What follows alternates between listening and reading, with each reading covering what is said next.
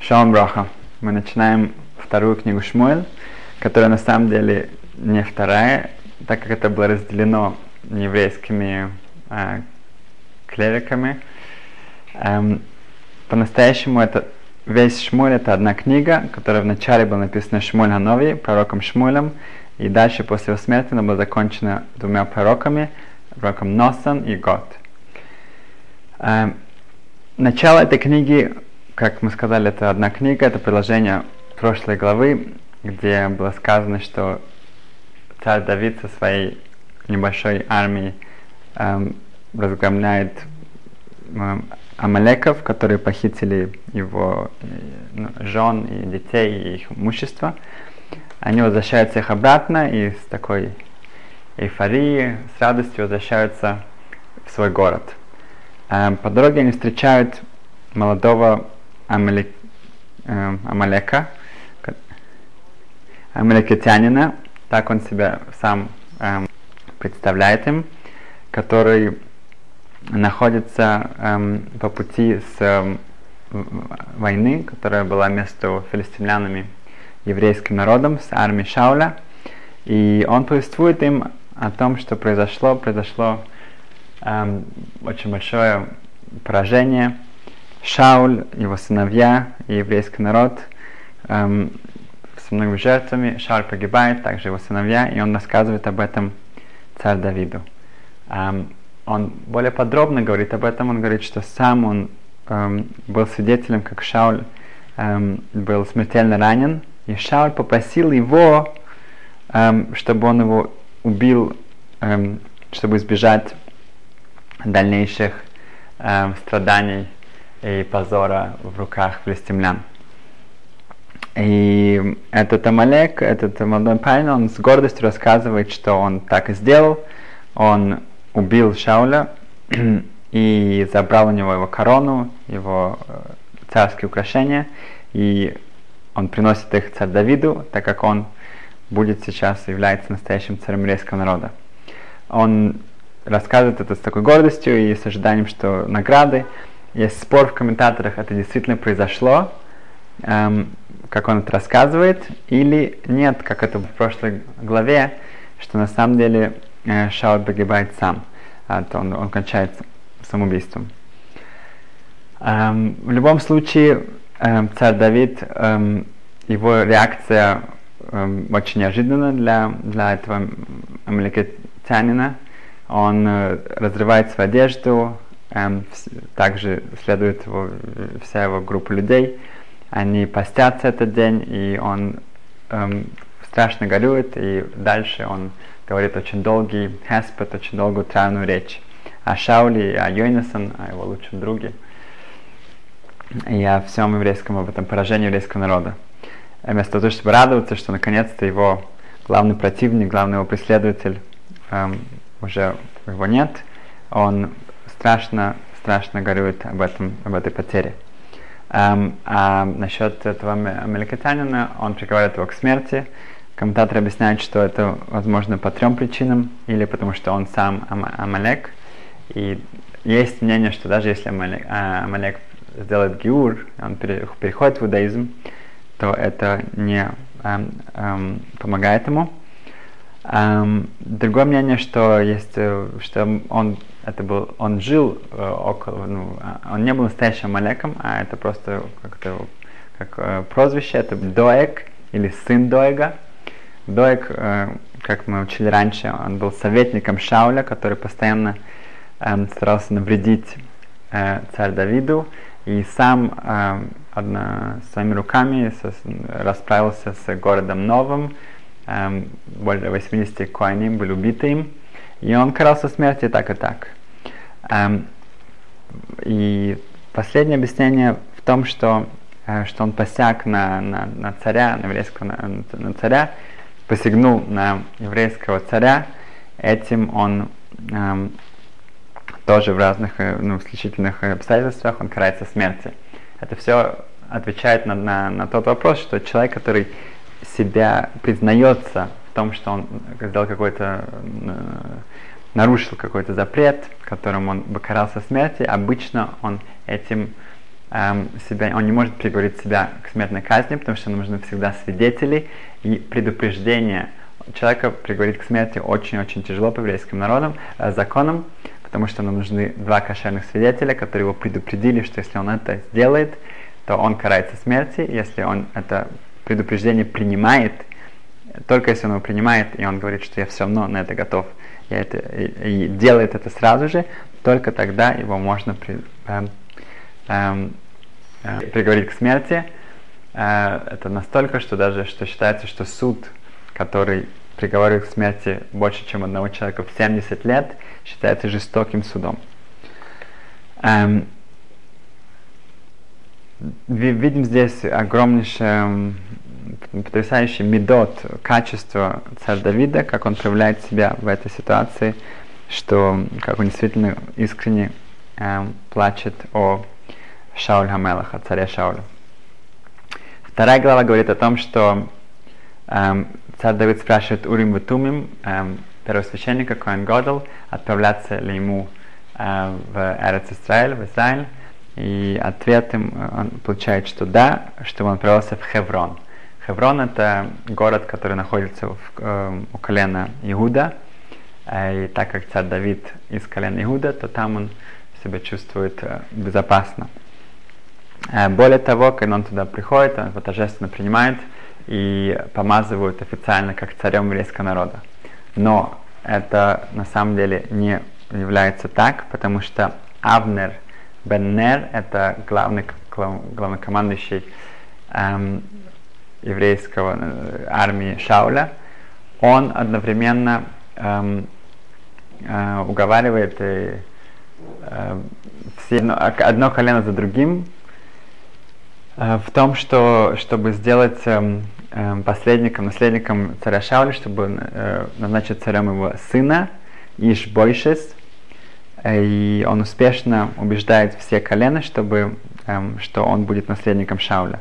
Получается, что у нас разделение, э, колено Иуда принимает царь Давида, и колено, остальные колена Израиля, у них эм, является царем эм, Шауля Ишбойшис.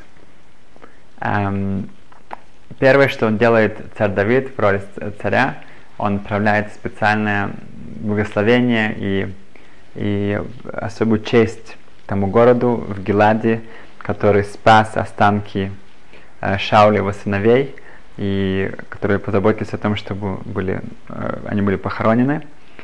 Эм, опять же, показывая свою э, лояльность и свою, эм, что, ну, что ни в коем случае не, не вместо мести, а показывает, что те, кто были э, за Шаулем, они э, ни в коем случае не должны бояться царь Давида. Эм, получается, что царь Давид, э, сказано, что он эм, будет функции царя в Хевроне семь с половиной лет, и Шбойшис эм, эм, царем будет два года. Что приводит к концу царства Ишбойшиса, э, говорится так, что э, сейчас мы, мы сейчас к этому подойдем. Эм, Йоав, Йоав бен Цруя, это главнокомандующий армии царь Давида, эм, очень-очень талантливый эм, полководец. Он эм, встречается эм, случайно с эм, армией Авнера, и Авнер предлагает такую дуэль, такое состязание, посмотреть, как, эм, какие войны более сильные – и выбираются 12 воинов Авнера, э, армия, из армии Шбойшес, и 12 из армии царя Давида под э, командованием Йоава. И они делают так, такую дуэль. И, к сожалению, эта дуэль грустно кончается. Э, все 12 э, э, с обеих сторон погибают, они убивают друг друга. Э, вместо того, чтобы остановиться здесь, это только начало э, столкновение, э, что выходит как гражданская война. И войны царь более сильные, они, они э, начинают побеждать, что ведет к тому, что Авнер должен спасаться и убегать эм, с оставшимися своими солдатами. Во время погони эм, Йоэф, эм, он, он находится там с двумя своими братьями, это Вишай и Асоэль. Э, Асоэль считается самым быстрым эм, эм, воином во всем эм, Израиле, и он с огромнейшей скоростью бежит именно за Авнером. И Авнер оборачивается и предупреждает его несколько раз, чтобы он это, чтобы он за ним не бежал, потому что это плохо кончится для него. Но Асауль не слушает его, он продолжает свою погоню. Эм, Авнер его очень убедительно просит остановиться, так как он, он является братом эм, Йова, он тоже, он тоже племянник царя Давида. Но он бежит за ним, и хотя Авнер его убеждает дипломатично э, сказать, что, чтобы он притворился, что он бежит за кем-то другим, потому что воинам э, обидно э, э, вернуться, как будто бы они, чтобы они не, не показалось, что они сдаются. Но все это не помогает, и Асоль, э, когда он приближается к Авнеру, Авнер очень ловко оборачивается и протыкает его, сказано, что в пятом ребре, имеется в виду прямо около сердца, и протыкает его насквозь, убивает его. Эм, Йоев и Авиша, братья, его братья, они приходят к этому месту, и они видят, что произошло, и они продолжают погоню, чтобы отомстить Авнеру. Когда через некоторое время Авнер обращается к ним, что, что э, с просьбой прекратить это кровопролитие, что зачем продолжать это, это только приведет к большим смертям. Эм, на что Йоэф отвечает, зачем это было начинать. Потому что именно Авнер, это была его идея э, начать это, эти так называемые состязания, э, что, что, привело к, э, к, к такому кровопролитию. Э, но Йоэф, да, он трубит шафар, и они останавливают погоню, э, на чем кончается это с... Э, как называется? э, ну, стычка.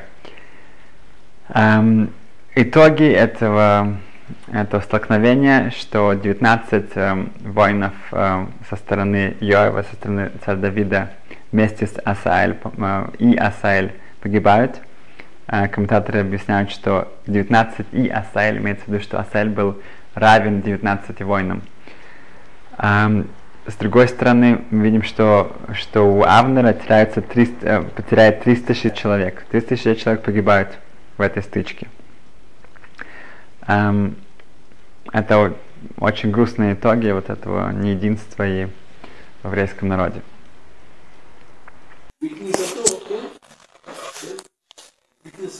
Третья глава говорит о том, что э, эта война опять же продолжается, и тем больше она продолжается, то эм, эм, воины царя Давида выигрывают, они, они побеждают, они становятся сильнее и сильнее.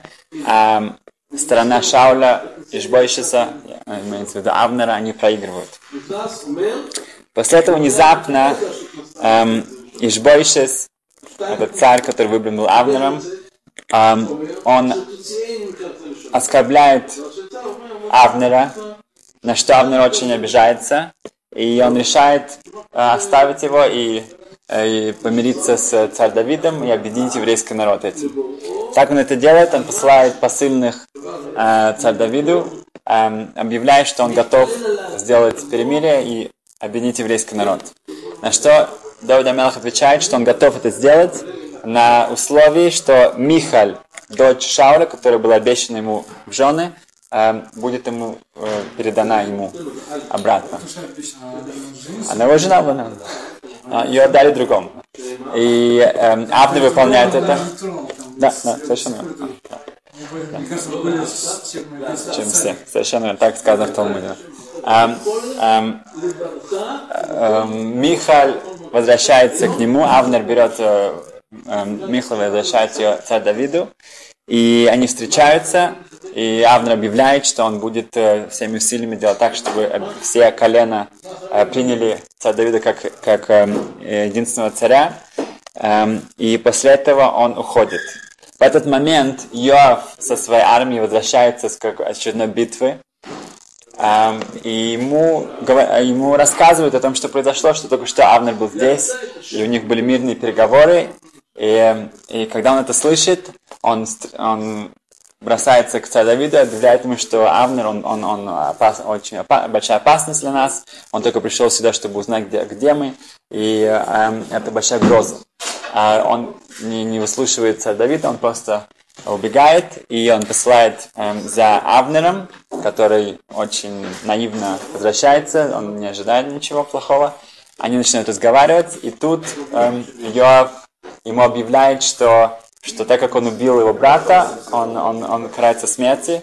Эм, Авнер объясняет ему, что, что Асаль был Родев. Родев, он, он, он, он, он гонится, когда человек за, за тобой гонится, чтобы тебя убить, то у тебя разрешение убить его. На что объявляет? Тут э, э, большинство поисков считают, что если, если я вижу, что Шимон гонится за Рубаном, то мне, у меня есть митцва э, остановить Шимона, и даже если нужно его убить для этого, если это опасность для Руми. Но если я могу его ранить, я, я обязан его ранить. Но сам Рувен, за которым гонятся, он не обязан э, э, стараться ранить, потому что он находится в таком в такой состоянии, что он не может четко целиться куда-то там и так далее. Если он будет от него это ожидать, то он э, в его панике это может плохо кончиться для него самого. Поэтому э, мы знаем, ну, Авнер был невиновен в этой смерти, но Йоев считает по-другому, и он убивает, убивает Авнера. А когда царь Давид э, узнает об этом, он в, ужа, в, ужа, в ужасном э, расстройстве и трауре, он проклинает Йова, э, страшное, дает ему страшное проклятие его, его, его, его э, детям. Эм, которые мы увидим потом, что они потом вернутся на царь Давида, все эти проклятия. Но он объявляет э, всенародный э, траур по Авнеру, чтобы по, люди поверили, что это он ни при чем.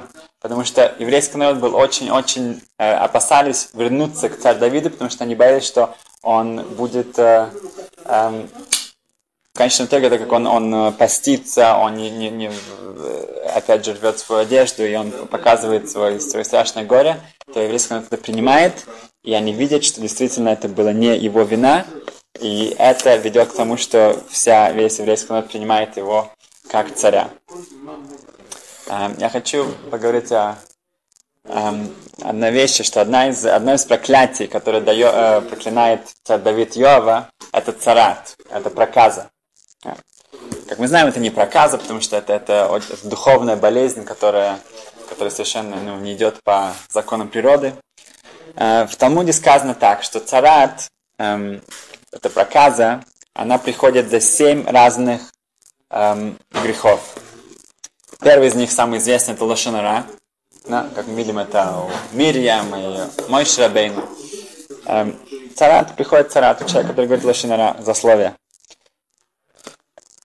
кровопролитие, это учится Гиларайс, это запрещенные связи, Касус Руах, высокомерие, Гезел, это воровство, Царусайн, это жадность.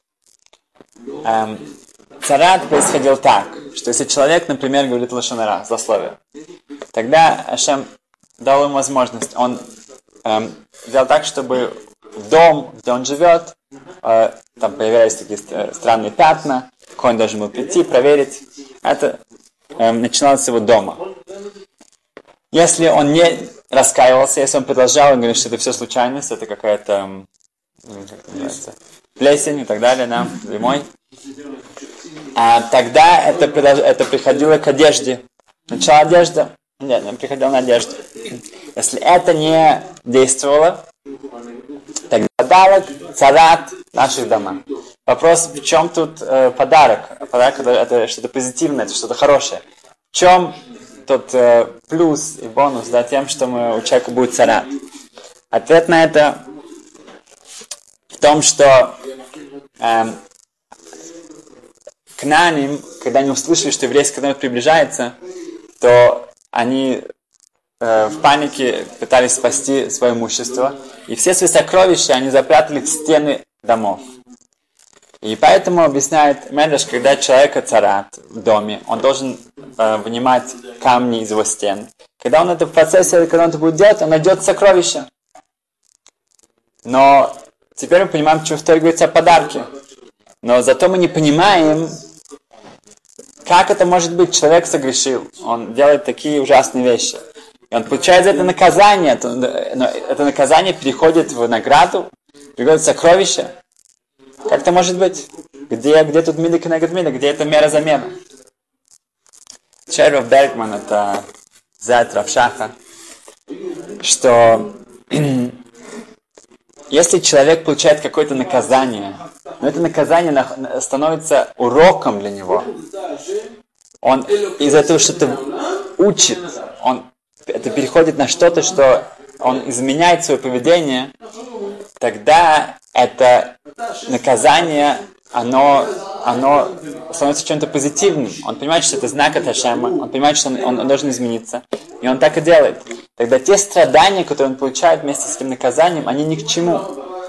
За эти страдания он может получить что-то. Чтобы иллюстрировать это лучше, я еще один пример. Шимшин, который известен своей огромной силой, да, в конце концов он теряет свою силу.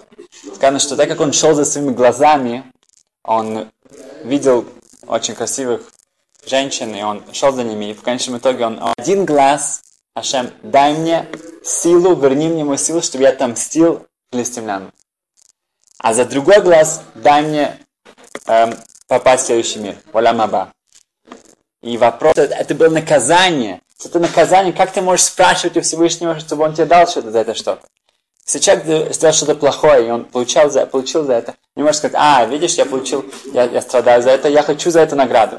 Нет, ты получил наказание, потому что ты сделал что-то не так. Ответ, Шимшин говорит, что я понимаю, что я сделал не так. Я полностью взял это, это, это наказание как урок. Если я это делаю как, беру как урок, тогда я могу за это получить эм, награду. Потому что само наказание становится чем что если человек, у человека, у каждого человека есть какие-то страдания. В Талмуде сказано, что если у человека нет никаких страданий 40 дней, он должен начинать нервничать. Потому что если у человека нет страданий, может быть, Ашем говорит, окей, ты знаешь, все хорошие вещи, которые ты сделал в этом мире, ты получишь награду в этом мире, но не в следующем. Это самое ужасное наказание, которое может быть. Поэтому нет никаких страданий 40 дней, ой, вовой. Талмуд говорит, страдания не должны быть что-то страшное. Человек хочет вы, вынуть э, э, 10 шекелей, у него выходит 5 шекелей, это уже страдание. Вещи не идут, как ему бы хотелось. Красный свет, зеленый свет. И есть, постоянно есть какие-то вещи, которые не идут плавно, не идут по маслу. Если это происходит, это тоже страдание. Но если я, человек берет эти страдания и учит из них что-то, Потому что все, что происходит, это не просто так. Тогда, кроме того, что, э, чтобы они были, эти страны не просто были э, просто так, зря, он получает за, за царат.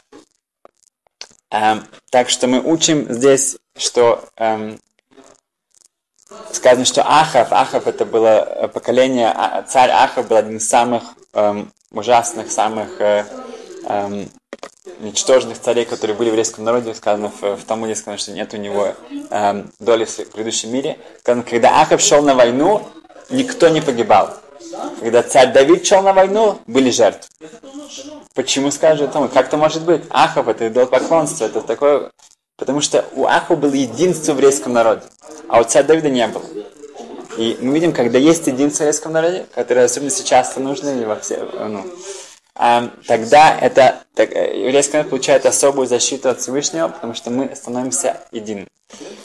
И, как сказать, э, счет, счет с Всевышним, с которого у него есть особенные привилегии, которые потом ему еще пригодятся.